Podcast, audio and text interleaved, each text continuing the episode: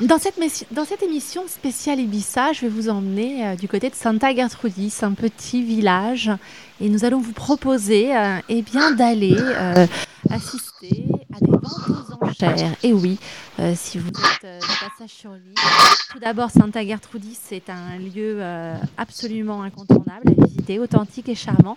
Et pour parler de Santa Gertrudis et de ses ventes aux enchères quasi todo, Paul Anwar est avec nous.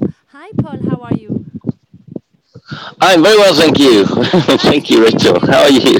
How is the weather in Ibiza? Because in London, it's uh, Ibiza is sunshine. Ah, yeah, yeah, you're lucky there. London, so Ibiza is sunshine, 30 degrees. We have an auction in about two hours, so preparing for that.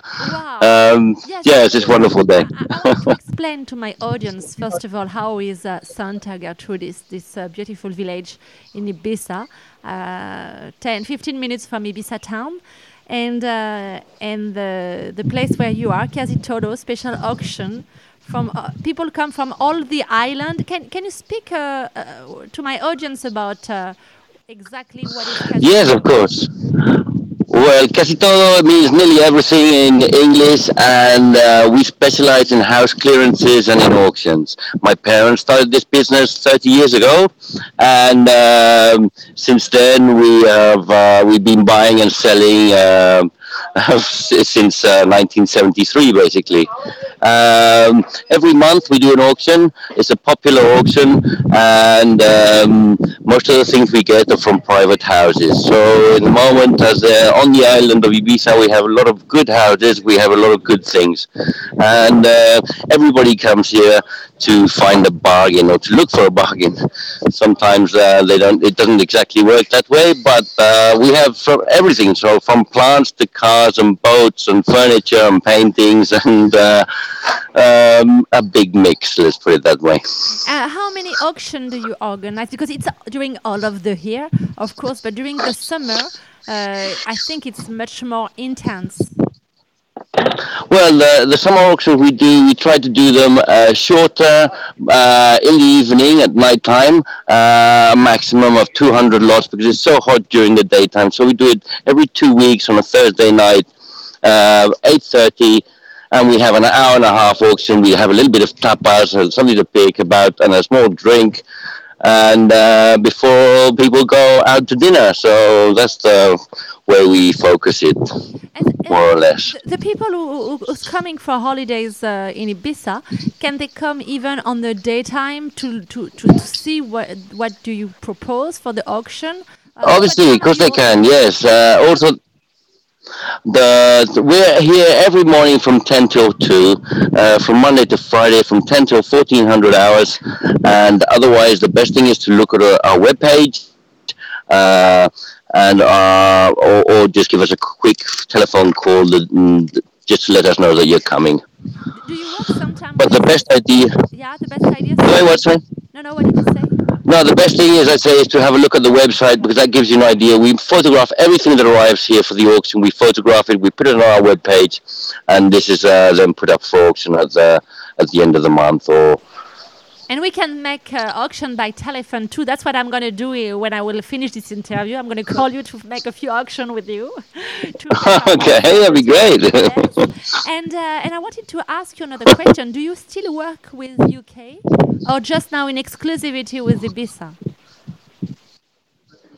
Well, we we offer, for example, we have uh, uh, the service of um, uh, people that uh, that have done uh, transport or delivery for us from the UK, so we can always offer um, possibility of um, sending the things over back to England at a, at a good rate. I would have thought. Yeah, because we have uh, people here yeah, if people yeah, sorry. Uh, if people comes uh, for holidays and uh, and wants to to bring back in UK some uh, some some furniture from the auction, can you can you do it for them? We can organize that with no problem at all. You are the best, Paul. Then what is, uh, what is the, the most popular uh, things? Me, I know because I'm coming all the time uh, in your auction. And I, I, must be honest, even my son, Liam, 14 years old, love to come to the auction because it's like a game. It's uh, very, it's for the family. I mean, it's something very interesting for all of the family. It's something we, we are enjoying. Uh, is it the same clients during all of the year than from the summer, or you can see the difference? Well, it does. It, it does change a bit, but the thing also that we have to have always in, in account is that uh, uh, when somebody, for example, if somebody has bought a house here and it's empty, and they want to come to buy things that are a little bit, little bit different or special through the auctions, and they have time, then obviously, you know, once their house is full, then then uh, obviously your needs of buying uh, go, become different. You know, so you don't buy big furniture anymore. You buy maybe small things. But uh, generally, we do have clients that have been coming to the auctions and to the shop for the last twenty five years at least. Yes honestly, there is one place to be if you go to Ibiza. Uh, I suggest to my audience to come, as you just said, to have maybe a dinner or drink uh, some tapas in Santa Gertrudis, and then stop uh, to Casi Todo to feel the atmosphere. And I'm sure they will find something. It's, it can be a, a, pen, like a game, a guitar, a sofa, bed, uh, uh, lamps, uh, everything, motorcycle. Yeah, we have, have a bit of everything. we can yes, we've sold motorbikes. We have. Excuse me. Yeah. Yes, you can find a little bit of everything here.